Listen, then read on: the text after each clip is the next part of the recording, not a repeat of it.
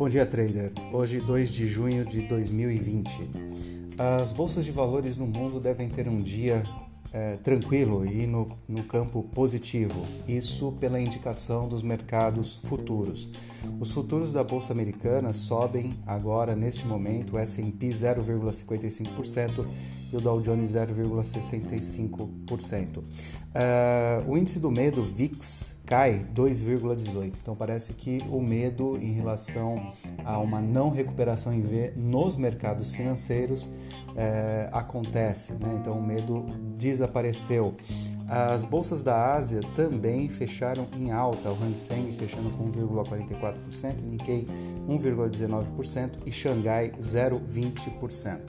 Enquanto isso, na Europa, os, o pacote de estímulo de Angela Merkel parece que está animando o mercado. Né? Lisboa, nesse momento, 2% de alta, Madrid 2,5% de alta e o índice DAX 3,82%. Uh, ainda no mercado internacional, então o presidente Donald Trump, uh, no seu discurso, prometeu ser mais duro com os protestos e que também ele foi eleito para o respeito da ordem. Então, Donald Trump aí acalmando os mercados com uma postura mais ativa em relação aos protestos, né? O petróleo, petróleo sobe 2,45 no WTI e o Brent 2,64%. Expectativa reunião da OPEP essa semana em relação ao controle de oferta na mercadoria. Né?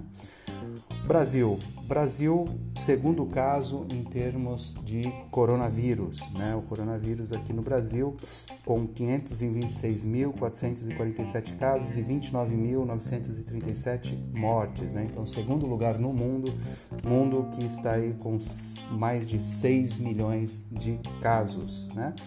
Por aqui, o mercado financeiro segue a onda do mercado internacional, o Ibovespa, que subiu ontem 1,39% e o Ibovespa que ficou ali na casa dos 89 mil pontos, né? Chegando a fechar a 88.600 88.620.